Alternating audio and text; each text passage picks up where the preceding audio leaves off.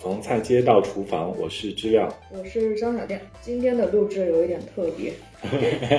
因为小店马上要出去干活， 就去外地干一个活了，可能在昆明的时间我们不一定能聚到一起，所以我们连录了两期。 但这期呢是在一个吃饱喝足的状态下录的。呃，对，而且这个这一期也挺好玩的，就这个内容，对是因而为且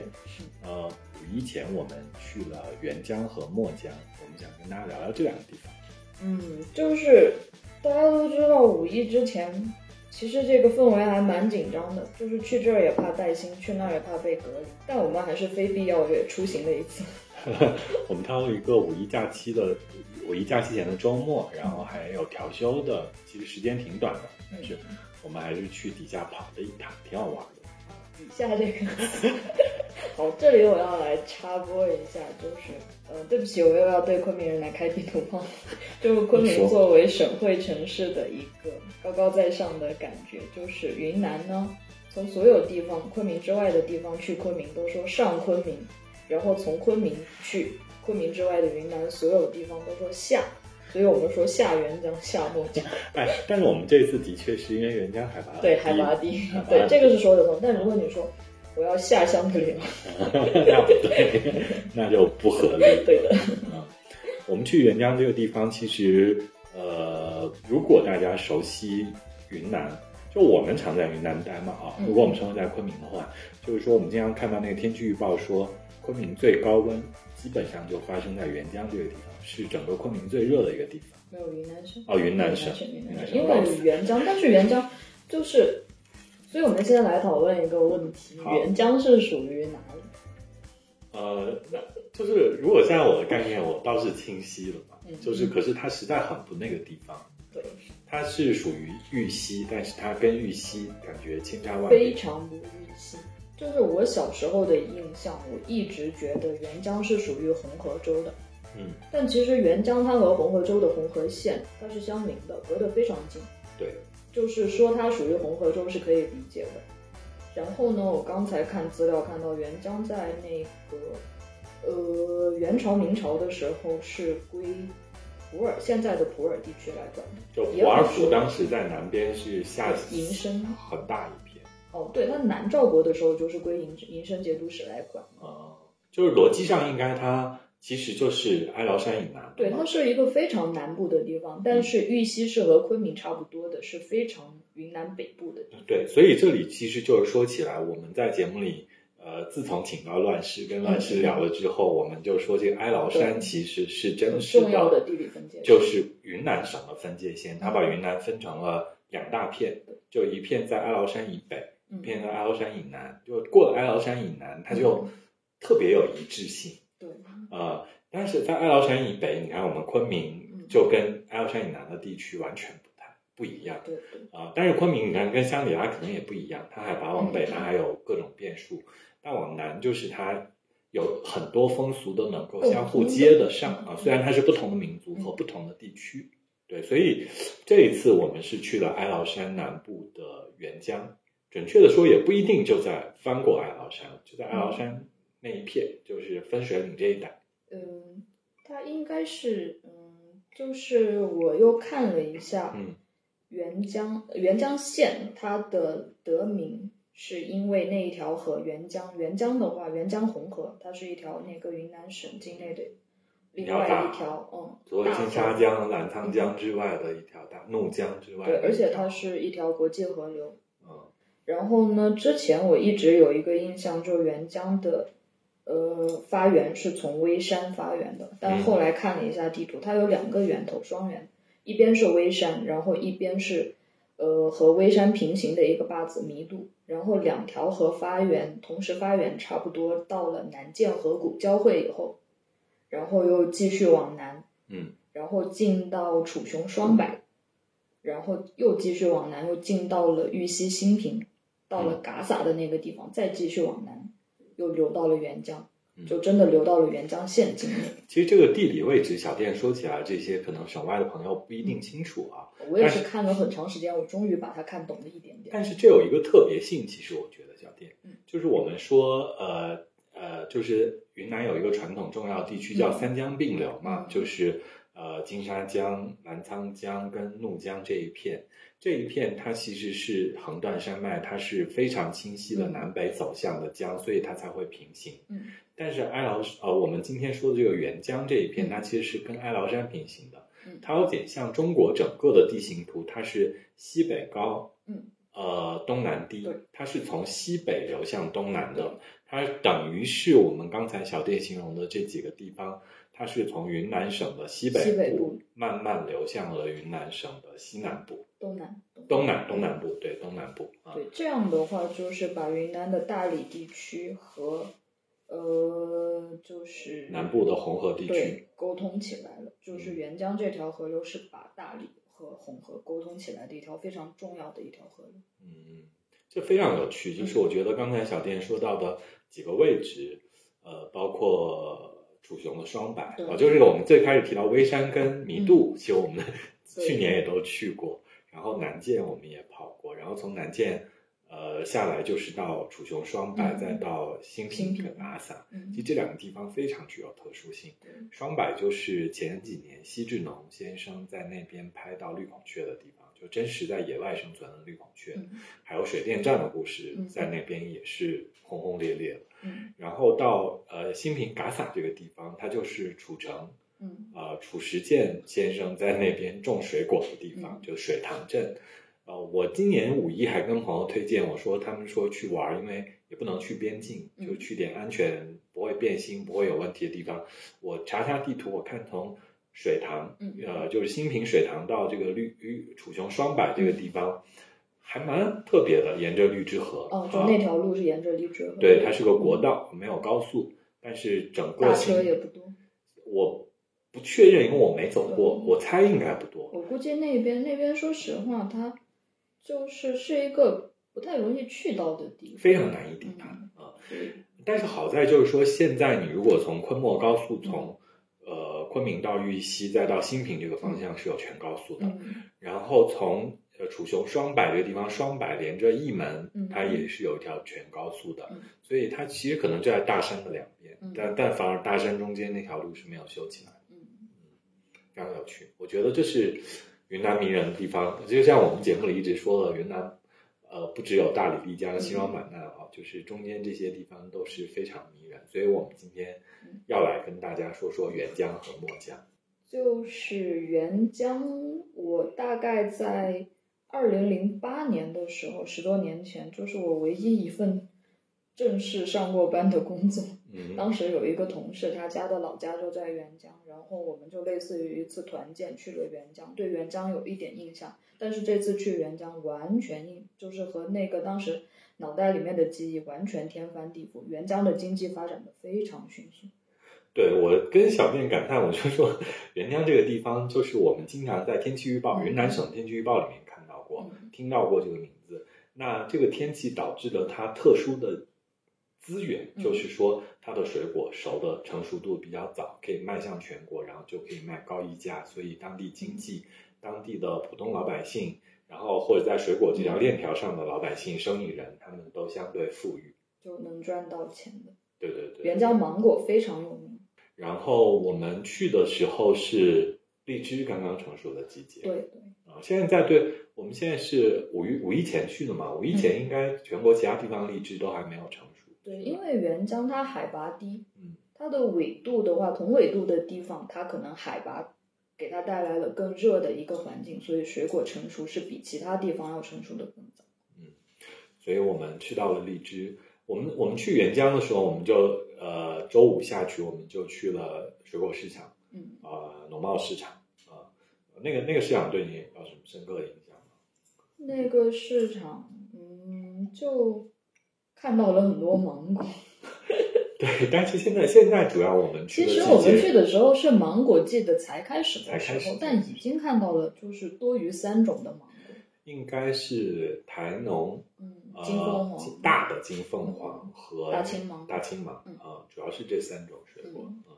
呃，沅江最有名这几年最有名的金凤，那嗯个小金凤还没有上市。金凤凰的确，我是从沅江开始吃起来，但我爱吃小的，我觉得大的没有小的滋味好。我喜欢吃大芒果，所以我买的是大青芒，我很啊喜欢大青芒。呃，大青芒我吃的不多，嗯大一点的像大金凤那种呃大小的芒果，我爱吃圣德龙，嗯，呃，大概水仙我也喜欢，水仙我没吃到过，水仙我在泰国啊就一直吃的都是水仙。所以我们是就先去了水果市场，就想看水果嘛。 然后我们在水果市场还吃到了尾巴季的那个鸡蛋。嗯，鸡蛋果，鸡蛋果，我对鸡蛋果印象不太好。对，我们前一次去那个怒江，对，陆江坝那边，然后本路过没来买到。对，就本来想买鸡蛋果，然后就没买到。 我在这个原价我就看到了，赶快跟老板嗯买了一个，花几块钱买了一个熟透了，我跟小店一人吃了一半。所以你不爱吃它的原因是什我么？之前对它印象不太好，嗯我就觉得它没有什么味道。但这次你给我吃，我就发现它接近中间核的那个地方，吃起来口感真的很像鸡 蛋黄。那个部分我是喜欢的，外面那圈我觉得没有什么特别的味道。它其实有点像啊板栗耶。对，接近湖的那一圈就是 有板栗的感觉。又有板栗又有鸡蛋，嗯是。就那个芒果，那个水果，它不像不水， 嗯，它有对，点干干生它生。味道有点无聊，所以我对它的印象就不是很深刻。嗯但就是这次是吃到，可能是真的熟得很透了，它接近果核的那个地方是好吃的。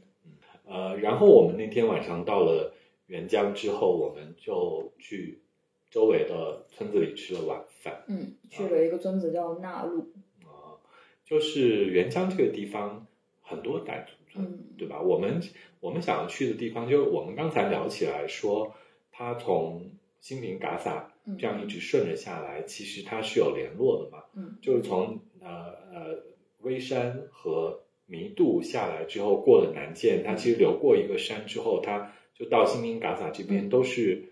傣族开始增多了。它不嗯像在这个大理这边，可能还有很多白族或白者族彝彝族族嗯在那边啊，这边就是傣族了，所以。顺着这条江下来，就分布了很多傣嗯族。我们那天晚上到了元江之后，就去吃了一个傣族村。对，元江它是呃彝族、傣族和哈尼族的自治县，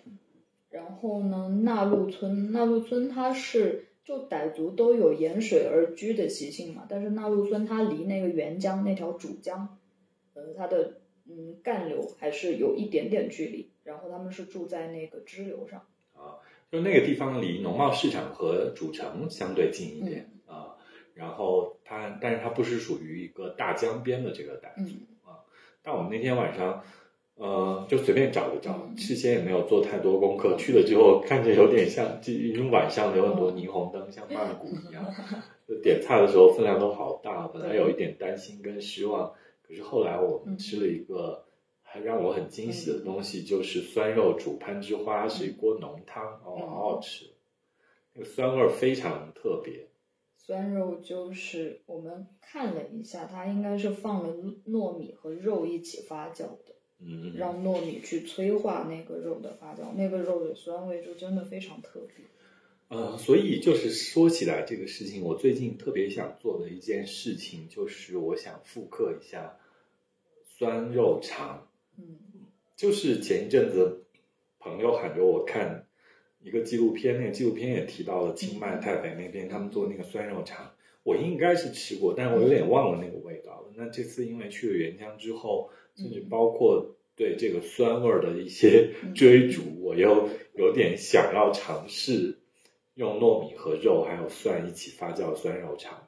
只是这个在泰北那边他们是做成了香肠嘛，嗯，但是好像在云南地区的傣族，他们都是腌在罐子里发酵，然后拿变就是那种发酵肉，就过年杀完年猪以后把它腌起来。对，然后那个酸味儿跟我本来以为它是不是里面会加树番茄或者加百香果，嗯其实没我有我，发现不是，就就是肉是自己就肉自己的酸和西红柿的酸，嗯，然后它里面加了非常多那个花椒，那个花椒炸的很香。那个是油炸过的花椒，那个花椒我以为是百香果那个黑黑的核，儿，但是我仔细吃了一下，发现哦是花椒。那那个整个那个汤我我都喝了好几大碗，嗯，然后攀枝花煮在里面也挺软糯。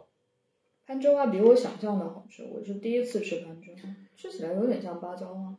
对我也我好像也没有印象我怎么吃攀枝花，就是这一次那个酸肉煮嗯攀枝花这那那锅酸酸浓汤让我印象深刻，之前的印象都不深，就觉得算了，其他菜虽然一般， 也也还行啊，但是虽然一般，但是我觉得那碗汤让我那天晚上还蛮满意的。所以你在我们我们在袁家，你吃到什么让你特别印象深刻？呃，那就要说到第二天，我们去另外一个傣族村小宴。小宴的话，它就是在沅江边上。嗯。然后后面查了一下，小燕那边住的傣族呢，应该是嗯傣喇。傣喇的话是和壮族的族源更接近，然后那个纳路村的话，它是傣雅。嗯。然后他们嗯傣族之间是不同的支系，然后小燕村里面呢。我们是去找芒果的，然后看到了很多菠萝蜜，也看到了荔枝。我们嗯在村口就没人管的那种荔枝，摘了点野荔枝，哦那个荔枝真的非常好吃，它很野，它的肉很薄，然后那个果核很厚，但是呢，它有非常冲的酸味，但是那个酸味不讨人厌，不是那种尖锐的酸味，而且它有回甜。对，就不是让你吃完了之后生理不适，嗯但是是您可以接受的一个非常极致的冲击。啊那个荔枝不太适合用来做水果，因为它果核实在是太大了。你买了以后，你会觉得我买了我吃亏了这样的感觉。但是那个荔枝，我觉得用来做鸡尾酒会是一个很好的食材。嗯，然后呢，我们那天中午又回到纳入去吃另外一家农家乐，嗯然后他家他家真的就是很会做生意，很会待客。我们在那等菜的时候，他们就把自己家的那个园子里面就是人工干预，但可能也是品种比较野的那个荔枝拿来给我们吃。那个荔枝是非常好吃的，酸甜适中，然后肉也比较厚。后来去市场也尝了他们卖的荔枝，那个荔枝呢就是果核非常小，然后肉很厚，但是就是纯甜味。所以就是，其实说起来，我觉得去沅江好玩的地方，就是我们去到了村子里，嗯就是看到了很多其实不是果园的果树、嗯啊。你像我们还不是在村子里吃的那个甜角嘛，嗯，就是我对们对对对，嗯我们看那个甜角熟了，在地上捡了几个吃，然后我又硬去在很高处拽了几颗对下来吃。对那个那个甜角我太喜欢吃了，小小的但是很甜。呃，但是它不是被村民当做果树果园在种，它就在村子周边可能种了几十年、嗯上百年。你有印象吗？那个田角中间有一棵很大的树，然后小树都是围着那棵大树长的，有可能就是那一棵大树繁殖出来的那一棵。对，自然繁殖出来，那片甜角就嗯真的很好吃，就比后来在市场买到的甜角还好吃。就市场上的田角，就是它可能更大，但是味道就没有那个小小的没人管的那个田角那么丰富。不过这事这些事情的确很难。你说树种那么大，就是果农如果去采摘的话，也的确很难采摘，它没有办法商品化。商品化的果树，它其实就跟台地茶一样，它不希望你长太高，它是是会适度修剪，让你往周围长一点，挂果挂在周围，这样你采摘的时候。或者你处理它，甚至有些不是要套袋嘛，那就比较方便跟简单一点。就把劳力成本降到最低。对，但是我们去了其实沅江这个地方，就是因为芒果就是一个天然的野生的植嗯物，是野生了之后再驯化，所以看到很多古老的大型的芒果、甜角、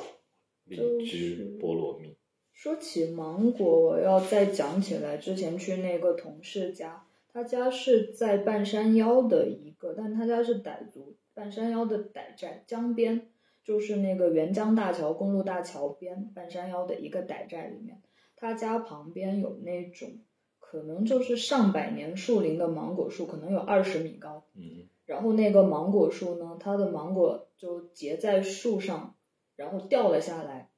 就可能下几场雨以后，果肉就腐烂了。然后你可以看到它果核里面长出了新芽，对，只要你你，想，嗯，你看过芒果没有？对，就是它自然长出来的芒果苗。你想种的话，你把那棵果核带苗的果核捡回去，你可以自己种一棵芒果树，就是那么神奇的地所以就是热带的这些水果，它其实生命力很顽强的，对对就或者对这些植物，它生命力很顽方，强。真的天生天养那样的。嗯而且就还有一一个知识，我也是当时去那个同事他们寨子里面学到的。芒果树的树叶你搓一搓，同样有很浓的芒果味。 啊，这个我很喜欢。就是我经常去看到一棵芒果树，我就忍不住去揪一片叶子，我要搓一搓，因为那个味道闻起来非常香甜，嗯对对对，然后它没有那种没有草木的味道。对，而且没有酸味儿。对对对嗯呃 有些芒果你吃起来有酸味儿，但那个叶子哪怕它是青的，你搓起来都是香甜感，没有涩味儿。然后就是，就说到那家给我们荔枝的那家农家乐，他家是呃非常有新意，他家会做创新菜的。对，我们在那里，其实那家是后来我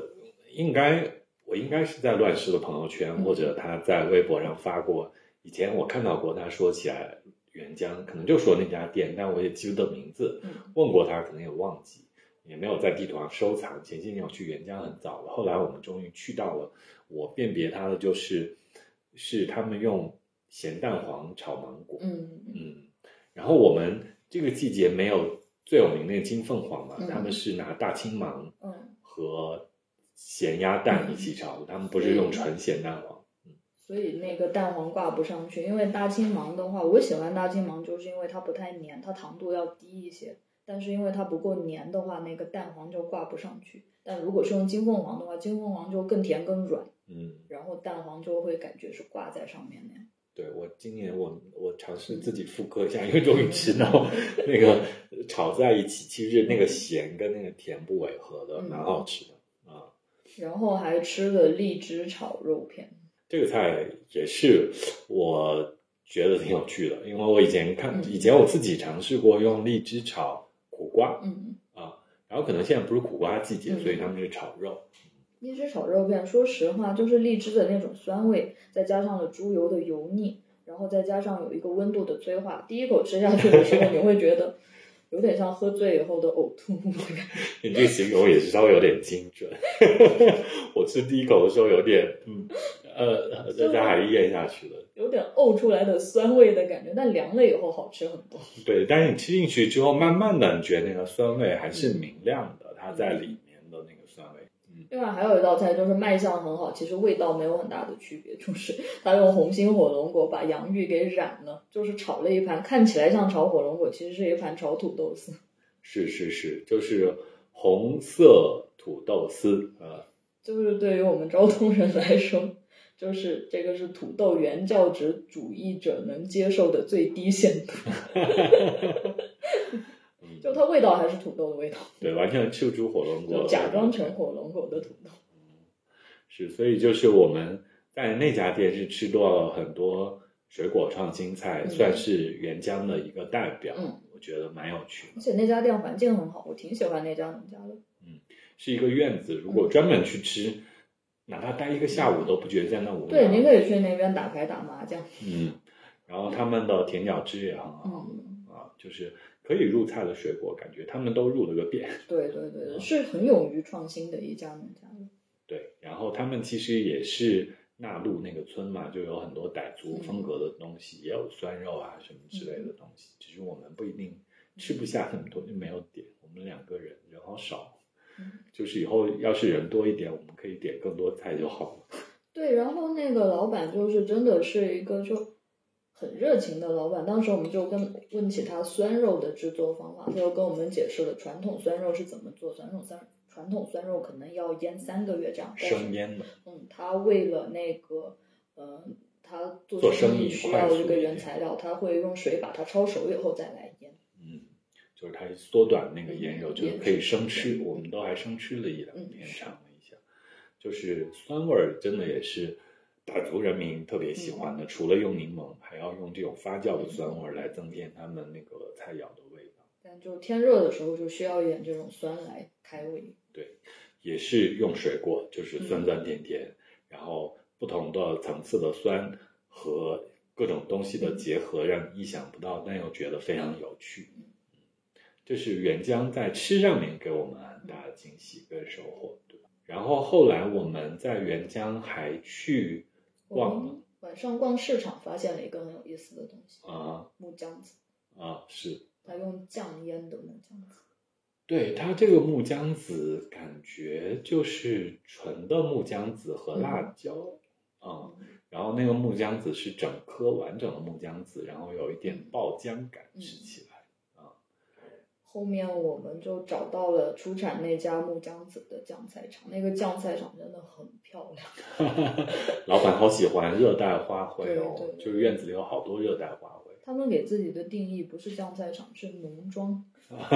就是一个小斜坡上，然后里面一个整整齐齐的院子，种了各种各样漂亮的奇花异草。嗯嗯嗯，就老板一看就是啊，非常具有热带风情的女老板，就而且就是里面弄的就是一丝不苟、井井有条，非常干净整洁。嗯，是，就是腌菜或者这种发酵类的工厂，这就是今年三幺五出过很多状况跟事情嘛，大家都对这些事情抱着很很大的担心跟担忧，就是真的能走到工厂附近，你才知道它这个东西大概是怎么样做起来的啊、所以我们觉得可能还可以这一家有一些产品做的啊，而且就是，嗯，如果那个腌菜厂它加了过多的添加剂的话，你走到附近，你可以闻到一种就是化工添加剂的味道，但它乙加酸啊、嗯醋酸啊，就是有一些它不是用自然发酵出来的酸，啊、自然发酵出来的酸跟那个食材本身的融合是让你觉得是舒服的，或者你能够感受到的。那它添加了醋酸、乙酸这些东西进去，那个酸嗯，虽然有时候发酵工艺的过程当中，它为了排除杂菌嘛嗯，它可能也会添加这些。可是你加的过多了之后，用这个酸味儿替代了本身嗯发酵出来那个酸味儿的话，那你还是一尝能尝出来。对，它就不是好吃的腌菜。嗯，所以他们还可以啊，就是说我们也是觉得那个木姜子，嗯，木姜子是好，木姜子油有一点特别，所以我们要那边去看了一下嗯。就是现在不是木姜子的季节，嗯，到六月份，啊，现在差不多才刚开始陆续市场上有卖木姜子嗯啊，他们现在我们在市场尝到木姜子可能都是去年的，嗯所以未来如果有新鲜的木姜子的话，嗯，我我们们再也看会看分享给大家。嗯，看看是怎么样， 怎么感觉我们是有点在找货带货的哦感觉，我们就是在 带货，对，我们就是其实我们这次去沿江就是聊到这里，可以说一下，就是说我们是去找一种芒果，对，因为就是在那一片我们吃到了，因为现在差不多快是这个芒果上市的季节，嗯啊，所以我们再去找一下果园，找一下树，然后找一下人，看是不是到时候有机会可以分享给大家。啊，不过我们还说回来，我们就是去找芒果的这个部分到底是怎么样？其实我们是在后来去了小燕找、嗯找那个芒芒果嘛，挺挺特别的。我我我我也没想到，就是小燕有那么多非常大的老芒果树。小燕这个村子呢，其实元江县是把它当做一个旅游小镇来打造的。同时，他在打造小镇的时候，他就把那个那个芒果在的那一片芒果田，他用石头简单铺了路，他就没有破坏它的那个本来的那些植被，但是同时他让那种旅游的体验变得就还不错，就感觉挺好玩的，起码你走路不会踩到泥巴的那种，我觉得就还蛮好的。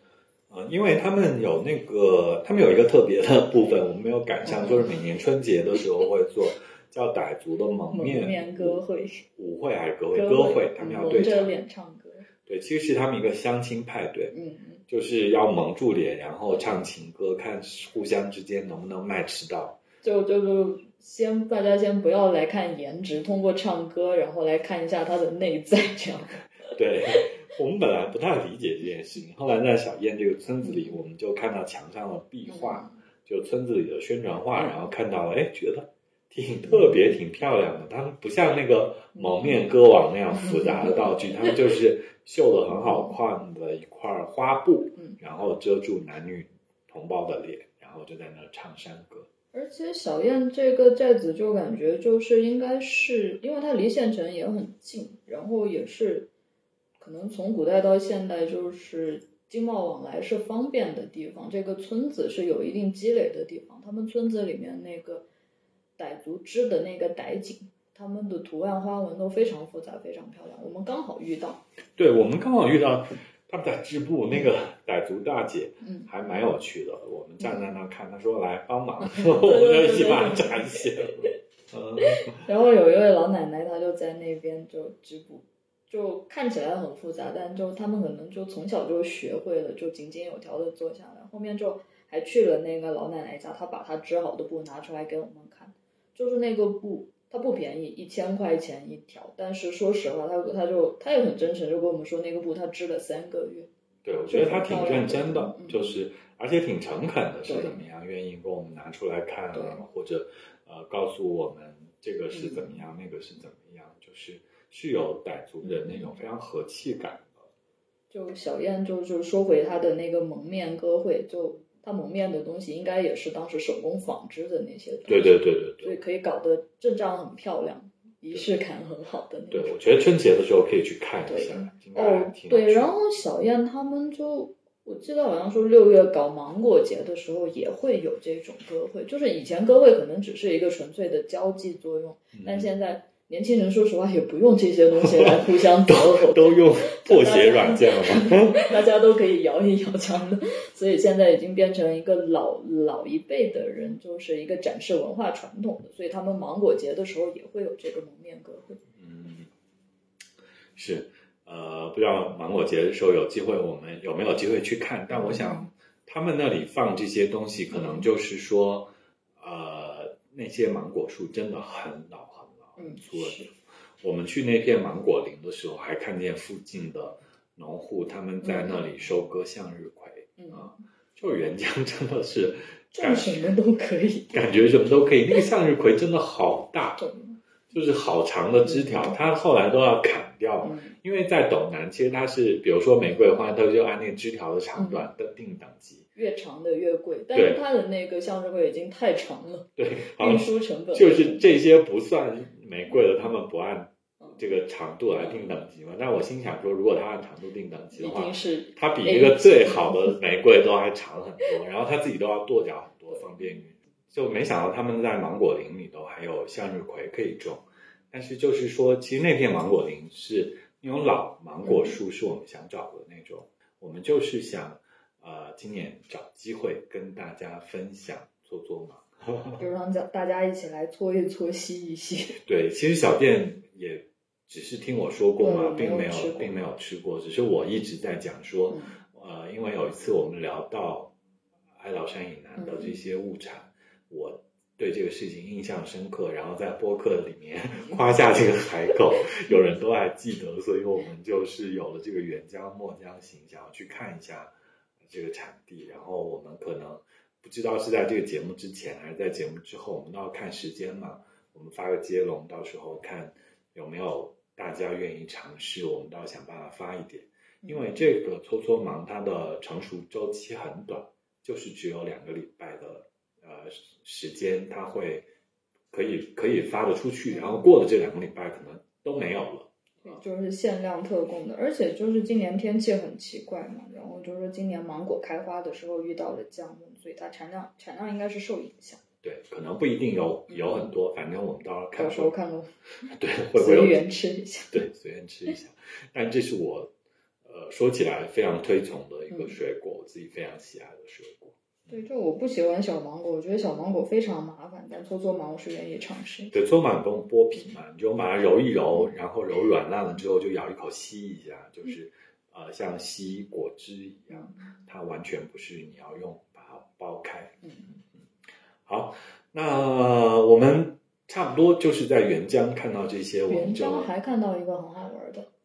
茉莉花。茉莉花田，哇，我真的， 哇我很喜欢茉莉花。我就是我我我停车在路边，我自己要下去跟那个采第一个遇见花田那个采花的大哥，我想跟他买一点。然后他们就戴着那种雨伞帽，大型雨伞帽，下午三四点的时候正在摘花，他不卖给我，他说我就这一点点，我我说我要一点，摆车上让我香一下嘛，就闻一下那个味道，他不卖给我。然后后来直到下一个地方的时候，我看见有一个小朋友在采采完花，然后我我也问他你要不要卖你卖一点给我，他觉得我是坏人不理这个我。场景我来讲一下，就感觉是小朋友，你把花卖来给我，你来车上吧，路下太热了，然后就把小朋友拐走了。后面我就下去，然后我也我就是小朋友去小卖部买东西嘛，我就嗯问了小卖部的人，就是茉莉花田在哪，然后其实转过去就是，嗯然后那片茉莉花田比我们看到的第一片要更大，所以里面大概有五六个人在劳动。哦，然后这里我还要插一句，就是在云南，如果你要去那些县里，然后去直接从，呃，不管是菜秸子也好，或者是从田里面劳动的人手上买东西的话，就是准备一点零钱是很好的。嗯，因为他们不太用微信是吧？嗯，就是我去买茉莉花的时候，就是他们那些在摘花的大姐，他们肯定是用微信的，但是嗯这种小生意他们也不愿意做。他当时就说就抓了一把要给我，就当然不好意思白要人家了。刚好我口袋里有有两块钱零钱，我就两块钱零钱给他，他给了我天大一补。是的， 然后我们就把那棚摆在车上。刚开始觉得没什么味道，因为他们采摘的时间点还挺特殊的，就应该是花骨朵啊。然后后来在路上就慢慢的它开放起来，就是整个很香，我真的很喜欢茉莉花的香味。然后就很开心在沅江真实的看到了茉莉花田。嗯好，啊然后我们顺着沅江就去了墨江，嗯呃，因为也是之前呃乱世来聊嘛，嗯甚至我其实我自己之前去过那个墨江的呃这个接天，然后我想着时间差不多，然后我们就想我想说我们带着小店可以一起去看一下，结果我错过了，算差的一天算差的嗯算差的。以前沅江的呃那个墨江的接天是礼拜六晚上，然后到礼拜天、一天，现在已经改掉了。现在那个主城的嗯接天，它是改成了逢五逢十。嗯逢五逢十的前一天，四和九的时候，四和九的晚上开始摆，摆一个通宵，摆到五和十。对，我知道这件事情也很震惊，就是赶街赶通宵。啊，呃，可惜错过了，就是 不是不是不是那样子改的。然后其实改的墨江改改变挺大的，嗯啊我觉得。就我们去那个连珠镇那个集贸市场，以前那里非常难停车，嗯就很痛苦，我就就不知道怎么停。现在去那里有一个修的非常现代和高级的停车场，然后把车停在旁边。可是进到市场，你就发现很规范。很规范。以前是有很多自产自销的农户在那里摆摊设点，嗯现在就是没办法，你一定要跟市场交了租金，你才可以在那卖。所以已经看到很多都是批发商，就不是农户嗯啊，所以就觉得很 boring。其实有一个经验，其实这个也是赚新模式。你想把市场打造成一个网红市场，有流量的话，你就必须给那些自产自销的农户给他们地方。嗯，就我们去到呃好好多云南其他的地方，嗯它那个大菜场里面其实都有一点自产自销区，但我没想到墨江这一次把自产自销区给彻底的排挤到他们的市场之外了。啊、那样的话，市场就标准化了，也有标准化的好处，但就是，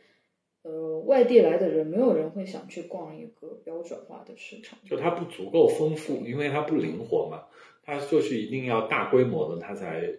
赚钱，嗯它走大大量一点，就是那种小的东西。嗯你看我们最后买黄抛都没带在那个市场里见到，可是现在是黄抛的季节，嗯，只是在后来的一个聚集地我们才见到它。然后那个市场很无聊，之后我们就去了。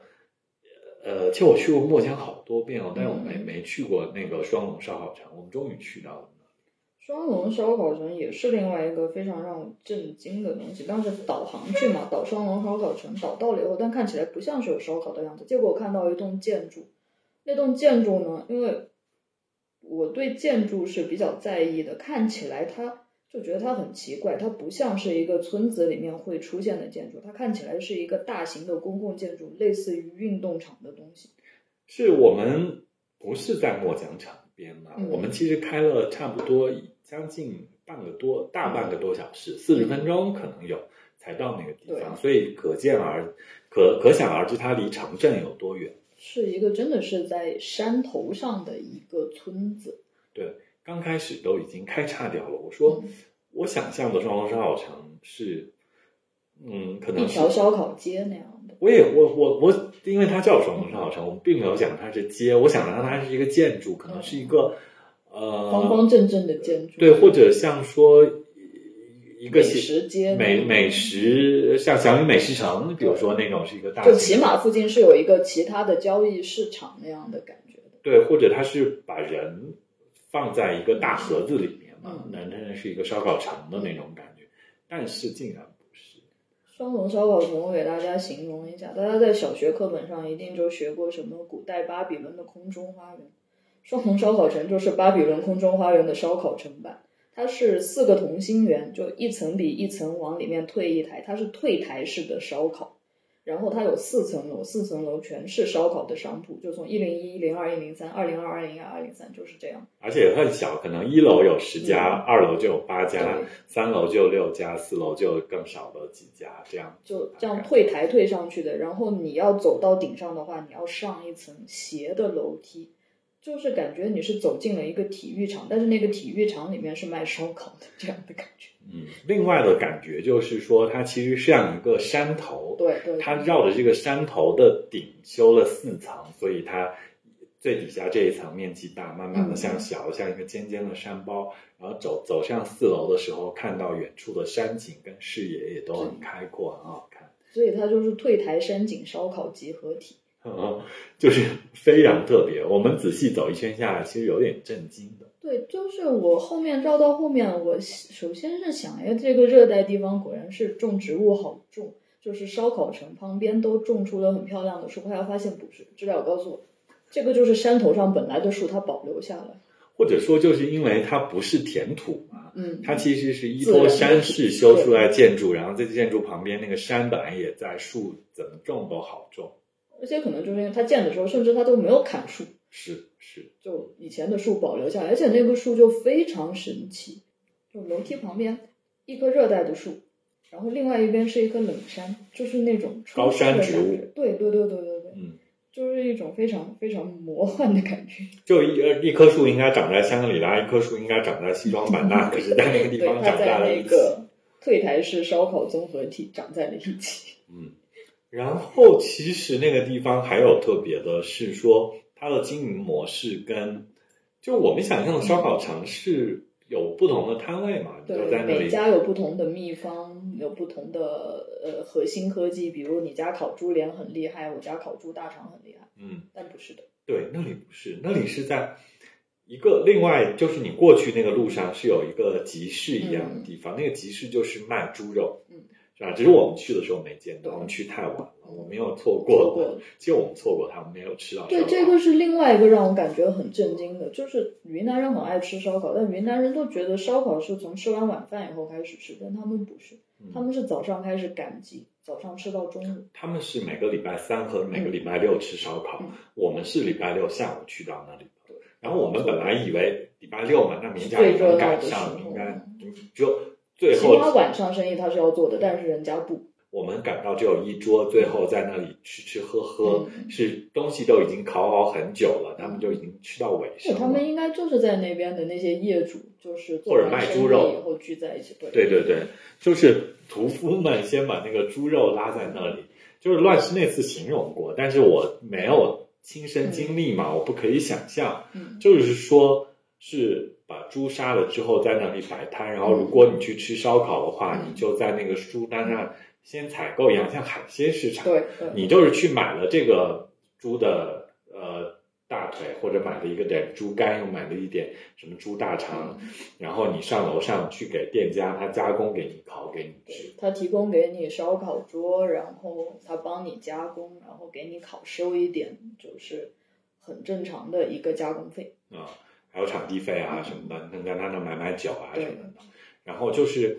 它也不存在说事先腌制嗯。我们在云南看到很多烧烤，他们都要事先腌一下，它不是的，它就是现买去，然后店家限时加工。所以这个对调味的要求很高。然后对另外的话，你可以买到当天现杀的新鲜食材就。是我觉得说他们就可能没有调味，不是对调味要求高，他们就是吃个新鲜。嗯，这个猪就足够新鲜，嗯就像我们去吃那个杀猪饭一样，嗯是吧？你讲究的是食材的新鲜，他们就真的可以吃到。我觉得最酷的应该是可以吃到新鲜的猪内脏下水，哇，各种烤一下，随便怎么烤都好吃吧？可是，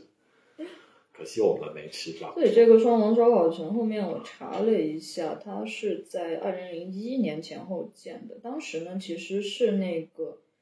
再来讲一下墨墨江的这个交通地位，它是从昆明坐大巴去西双版纳去景洪的一个必经之地。对，以前是这个年代我没有经历过，我只是听朋友讲嗯过，大概在九十年代。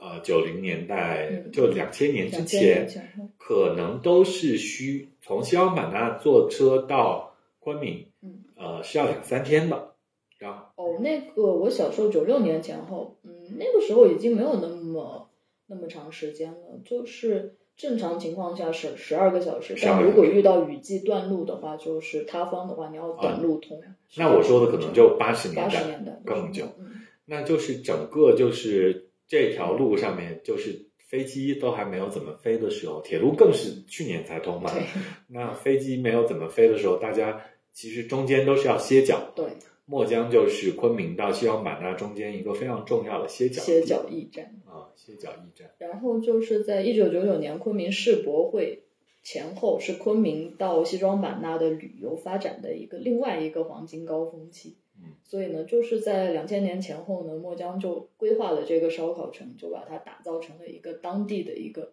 吃喝的一个好地方。就是像驿站一样，对所有的大巴团那个时候可能高速路都没有通，嗯，他们可能就走那个国道，就从那有可个能国道下来很快就到那个对烧烤到那个烧烤城很近，可能附近，哦然后你就在那里休息，在那里吃一顿饭。所以这样我对它的选址就，我当时一直觉得为什么要选那个地方，但既然它离国道更近的话，叫它选址是更更合理。就是说，如果没有高速公路的话，也许他就是要走那附近嗯过那个大巴车嗯，啊是啊，所以就是在那里了之后，成为了大家一个驿站，并且延续至今。它还在每个礼拜三跟每个礼拜六的时候有集资，就有是烧烤可以它吃的那个赶街和烧烤是就互相依存的，就是这个双龙烧烤城非常颠覆我的认知的，就是它整合了云南的两个云南饮食生活里面的两个关键词，一个是赶街，一个是吃烧烤，但是它的时间就完全是颠覆了习惯的。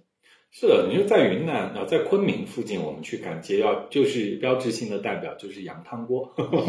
然后真真没想到这个地方赶街是以猪，并且以烧烤为主的，就是和其他的东西没什么关系，所有的街天上卖的东西都是要服务烧烤的，所以我们最后没有赶烧烤，我们不是就那儿买了点凉拌树花、凉拌折耳根，还有黄泡还有黄抛，就那个凉拌折耳根都是卖黄抛的人送嗯我的，他说反正都已经收摊位卖也卖不掉，自己天天吃吃腻了，拿给我们吃算了。 然后我又拿了一盒折耳根，哦，对，就是在那个烧烤城的一角，然后有几个那种砌起来的锅灶，就是嗯点明火煮的、那个，他们应该是卖趴糊的对，有可能汤锅类的东西啊、嗯可惜我牛们汤锅， 都没看到，就靠那个现场残存的那些痕迹看就推想测了象，一下，嗯就是去到了烧烤界的古巴比伦城的遗址，然后来推测今天早上的人们是在这里从事什么样的活动，这样。但我觉得这个线路真的值得大家去玩一趟，我觉得是不同的体验，是特别的体验，并且其实我也挺希望可以这样玩一趟，就是说不是自己开车去， 是可以坐可以喝酒吗车去，可以喝酒，不然那下啊次我们坐火车去好吗？就是大大大早上你去那里看着别人在那里吃烧烤喝酒，你不得喝酒还挺可怜。下次我们坐火车去，然后早上我们可以从县城包个车过去，他有班车，啊有有班车我们不是有班车那更方便哦我们不是看到了吗？在路上那有应该班是车更方便。嗯，对，这样是挺酷的。所以，总之我们对那个烧烤城嗯，有一点遗憾，但是又就期待下一次再对印证了一些嗯没有想象到的事情，并且成功的吊起了我们的胃口对啊。然后就是从烧烤城出来，我们还去了一个特别的地方。嗯这个地方我以前也没有想到过要去，然后这一次是因为我们之前啊、呃从沅江到墨江，其实到从沅江到墨江很好走嘛，就是纯走高速的话，差不多一个多小时就到了。然后我们中间下了呃那个碧溪古镇，嗯就庾澄庆老去家、请老家。 老家那边，然后我们在院子里看了一下，也就看到了他那里提到的对一个呃风缸酒厂啊，这个酒厂故事很好玩儿。嗯其实现在这几年云南流行的酒就是那个地道云南嗯嘛，就好像就是啊反正就是酒政府推动对吧？嗯然后那实际上呃在以前墨江的酒就是什么紫米风嗯缸酒挺有名气的，台湾好像从七四年开始做，就是听说过没有喝过，然后我们就找到那个酒厂位置，就去了那个酒厂，就离双双龙烧烤城也不远，嗯，然后我们就去了。刚开始去的时候，还有呃领导在参观检检查查，然后我们还不得进去，也不得跟他们买，然后只要从双双龙烧烤城绕出来，然后我们再去那个地方，终于买到了传说中正宗的紫米粉。紫米风缸酒，这个我是听北京朋友一个喝酒朋友，他提到过。然后呢，就是他在北京的一些云南的傣菜馆子里面也见到过这个酒，然后我就听他说过，从来没有喝过。然后那次就去厂子里就买到了，对我以前在那个潘家湾，昆明潘家湾有一家我很爱吃的傣味叫傣缅园，他们嗯好像是澜沧那边来的，就是整个也是大普洱地区。然后他们就，我每次去那里也都会点一个钢化杯的紫米酒喝，嗯那个紫米酒就是颜色跟口味上也都有一些嗯嗯酒味儿，但度数很低，嗯快速上头，快速下。但是，嗯，这次喝到这个紫米松冈酒、嗯跟那个比，那就质量高很多，对对很不一样。就是我喝的米酒是那个多哥水的紫米酒，但真的很淡。嗯，但我们这次喝到的紫米凤凰酒就是是是是很实在的酒，紫米这个东西，我们说一下，其实先先说是墨江的特产，嗯它可能也是很古早的一个品种嗯，跟在其他地方那个黑米的样子还不一样，跟红米的样子也不一样。那紫米是紫糯米对吧？对，它是糯的，就是比如昆明有一个很有名的奶茶品牌，叫酸奶紫米露嘛，它就是把紫米蒸好之后跟酸奶搅和在一起，但是挺好喝的。然后那个紫米就是，呃，我们这次去墨江市场上买，大概是在二十五块钱左右一公斤的样子，其实单价不算便宜。其实对于当地来说，早些年没有那么贵的，嗯只是现在随着产量提不上去，嗯它就价钱就水涨船高，它越来越贵。但是就是当年只有当地人在呃吃的一个米，它实在没有用不完，它也呃日常可能没有那么大量的吃糯米的这个需求，他们可能就用来做酒啊，就是。呃，他们这个酒的做法又是非常中国的、嗯中式的黄酒的做法，所以这是挺特别的地方。因为做黄酒厉害的地方，在中国其实是浙江绍兴嗯嘛，然后你说山东即墨那边，它也是那种黄酒的老酒，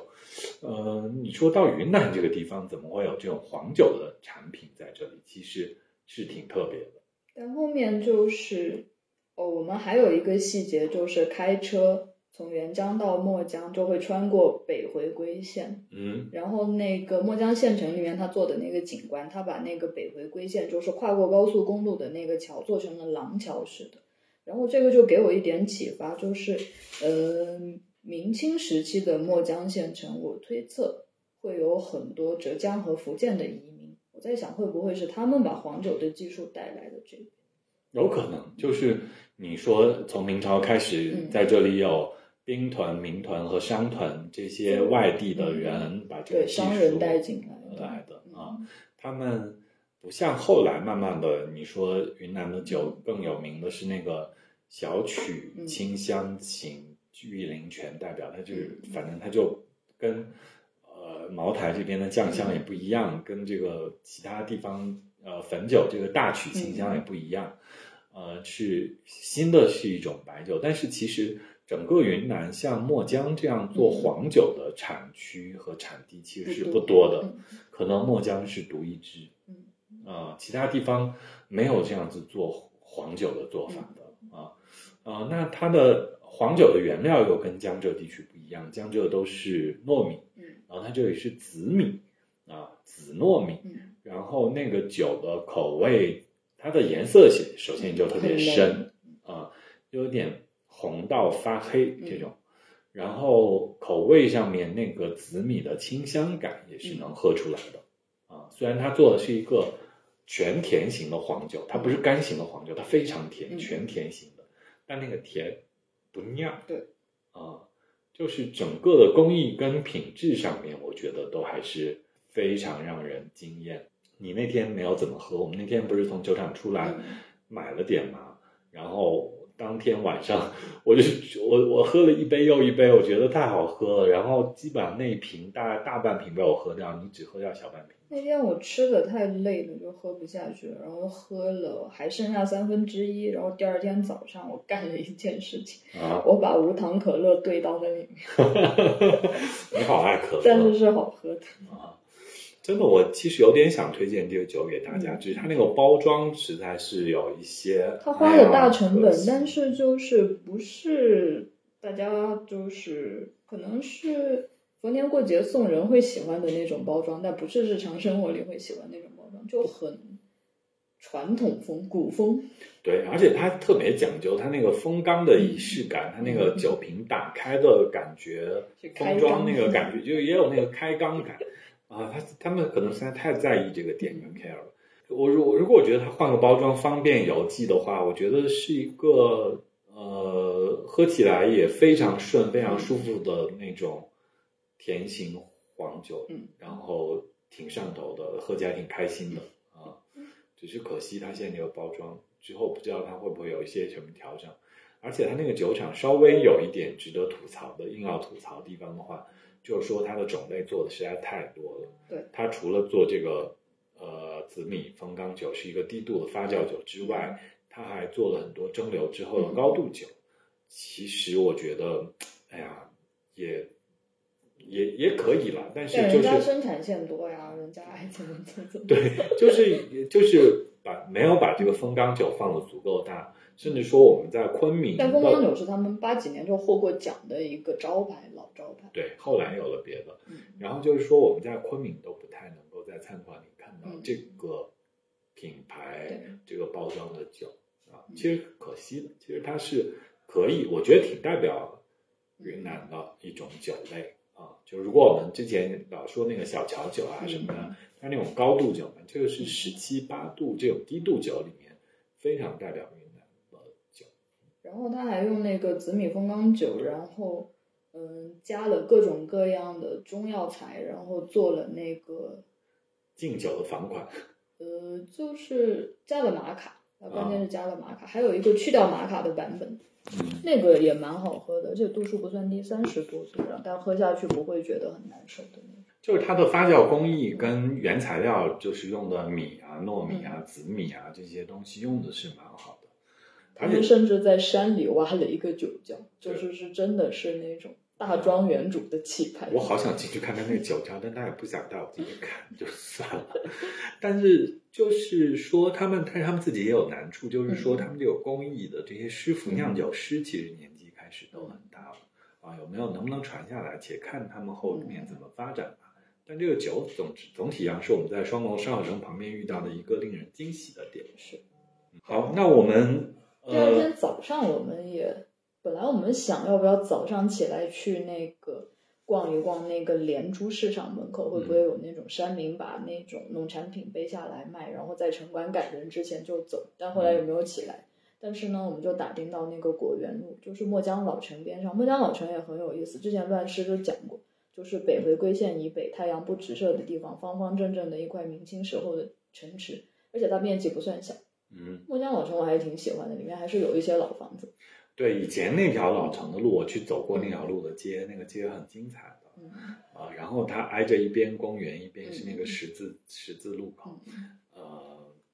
就可惜现在也不在那儿摆街了，嗯就修得很规规整整的。但是现在果园路那边就还是一个临时的农产品，就是那种自产自销农产品的交易点。对对那条街挺有意思的。对，就我刚才说的，就换一点零钱，就是在那条街上你是用得到的。是我们也算没有空手而归，就是因为逛了果园路那一片嘛，嗯然后那一片就是有当年老街的那个嗯风采，呃，但是我们当天其实是九号，嗯啊，九号它是晚上开始才正正式嗯正入街天，我们其实是中午早晨去的，嗯，然后它的街子上面的那些东西没有那么丰富，而且感觉街子被打散了嘛。嗯，我家对我家茶叶罐就是在之前在墨江墨江街街店上买的，本来我这次还想买一个带回来，后来就就是你跟我讲那个都已经搬搬到到了了新城嗯另外一个区域，然后都不在果园路对。但是果园路，嗯，就是你看得出来都是自产自销对，嗯它不是那种批发商，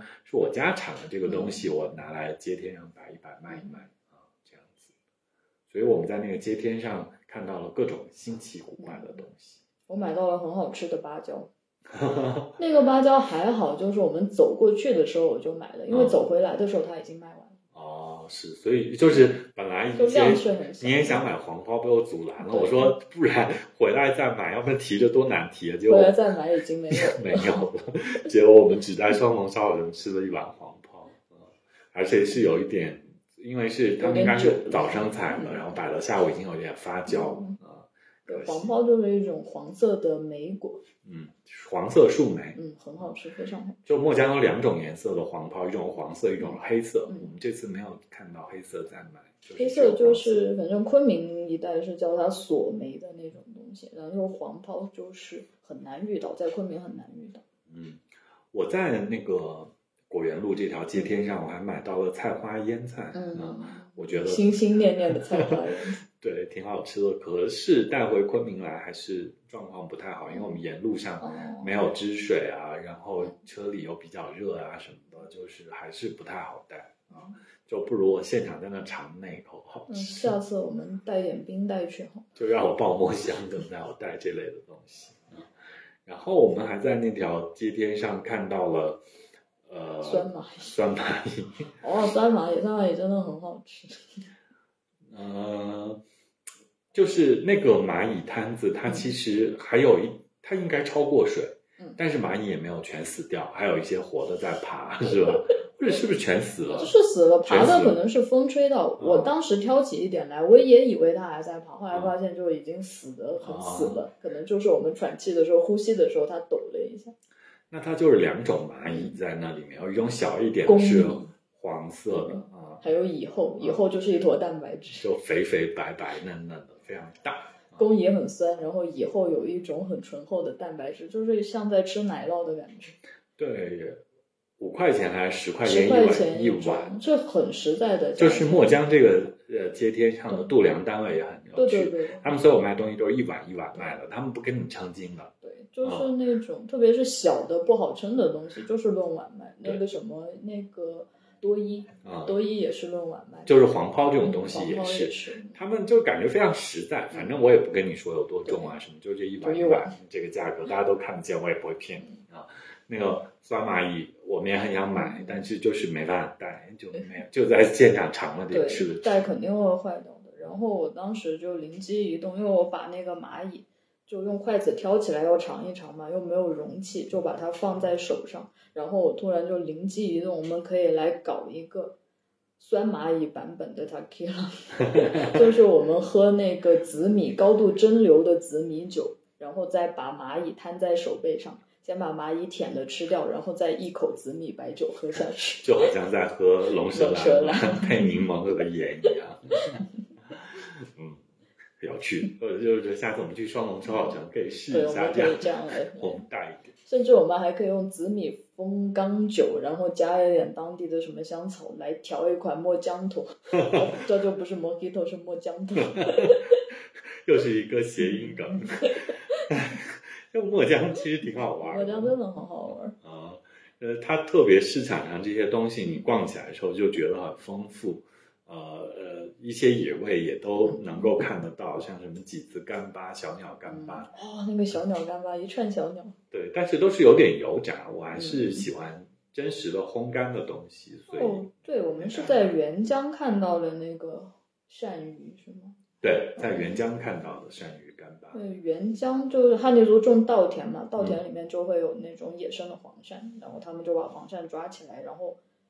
一边烤一边把它盘成盘，嗯。但那个就感觉是油炸过的，就很容易油油变质的话就会哈掉，所以我们就没有买。就是制作工艺上面还是没有那么嗯流程化，或者没有那么严谨，所以它那个质量是有稍微有点起伏。那因为这样起伏的话，比如说它在火烤上的不够干，它又不好保存，它又油炸就一是下嗯油。炸一点，对但其实可能完全火烤出来的会更好吃。对对对对对。但这种事情就是没办法两全其美啊，就是能够感受一下就挺有趣的了。所以就是说起来，如果有机会的话，就是大家可以走一走沅江到墨江这条线，嗯现在也都有高铁，大概两三天的这个时间啊，走一圈都还觉得蛮好玩的。然后跟昆明完全不一样，嗯，跟大理也完全不一样，跟西双版纳其实也有很大的差异。虽然他们都是傣族，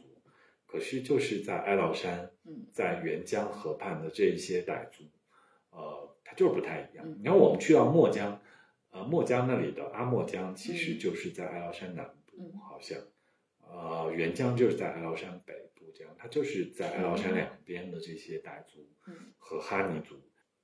你还有什么印象？小店还有什么印象深的部分？嗯，印象深的就是又穿过了回 归线。北回归线是心里面的地理标志。就去到了真正的热带。啊，